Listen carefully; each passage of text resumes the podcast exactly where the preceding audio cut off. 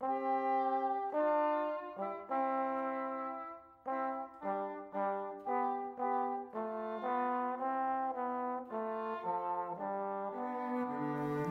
爱的朋友，你好，我是你们的新主播 Harvard，我在杭州向你问好，欢迎收听为你读英语美文。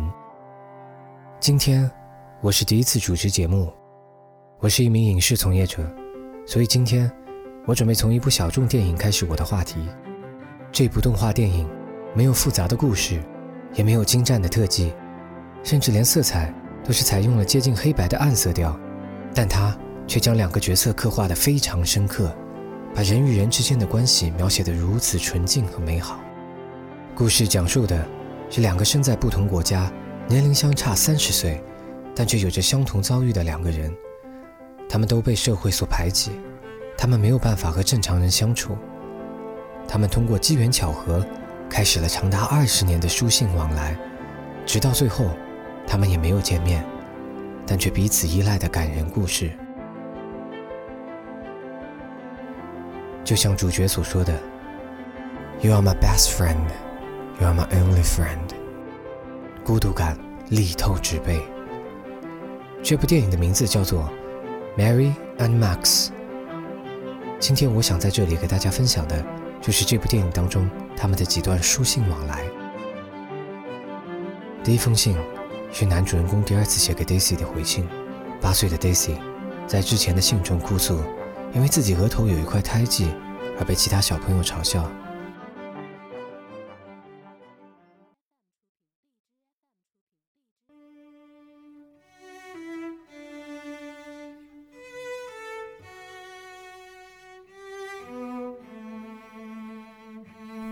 Dear Mary Daisy Dinkle, thank you for your letter, chocolate bar, Lamington and Bob. The chocolate got crushed so I blended the bits with milk and ice cream. Now I'm drinking it right now.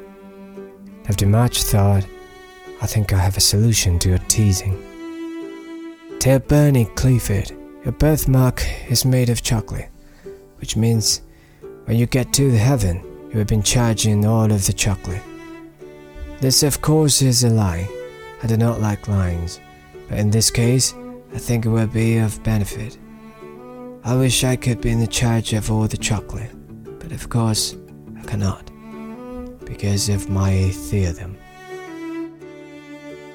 People often think I am a tactless and rude. I cannot understand how being honest can be pauper. Maybe this is why I don't have any friends, of course, except for you. A real friend has been one of my three goals in life. The other two are to own every noblet and a lifetime supply of chocolate. Dr. Bernard Hazelhof says it is good to have a ghost, a not stupid one like mine. I have now run out of things to tell you. Please write soon. Your friend in America, Max Jerry Horowitz. P.S. Do not worry about not smiling. My mouth hardly ever smiled but it does not mean I'm not smiling inside of my brain.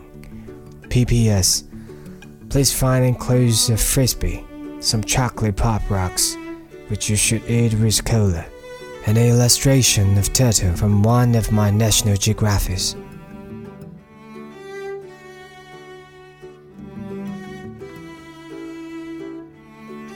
分享的第二封信是 Daisy 大学毕业之后当了心理医生。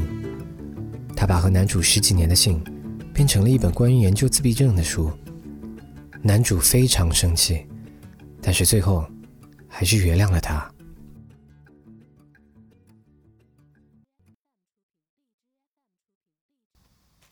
Dear Mary, please find and close my entire new blood collection as a sign that I forgive you. When I received your book, the motion inside of my brain felt like there was in a tumble dryer, smashing into each other. When I accidentally stapled my lips together. The reason I forgive you is because you are not perfect. You are imperfect, and so am I. All humans are imperfect, the man outside of my apartment who litters. When I was young, I want to be anybody but myself.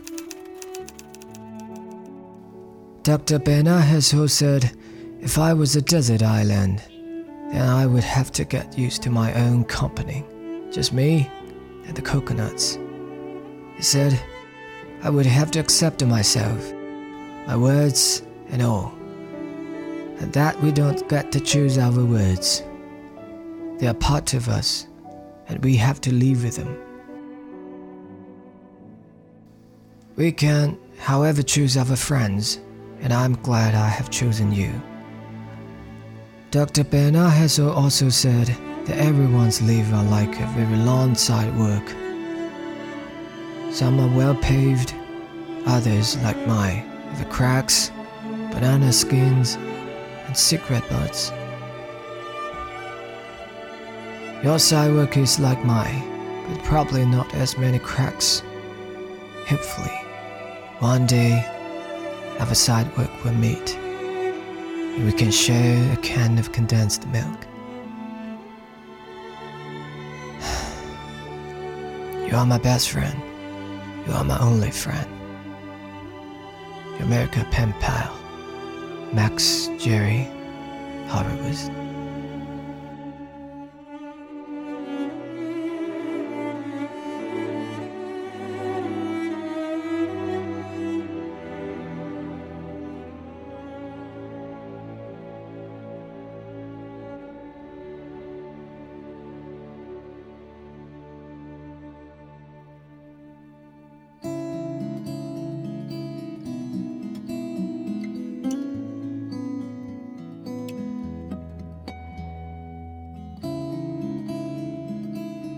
真实的人生总是不完美的，真实的人也一样。一句“我原谅你”，因为你我皆凡人，感觉到那一份淡淡的苦。故事的结尾，也是全篇的泪点所在。我希望你可以重温这部电影，自己去感受。今天的节目就到这里，我是浩文，我们下期再会。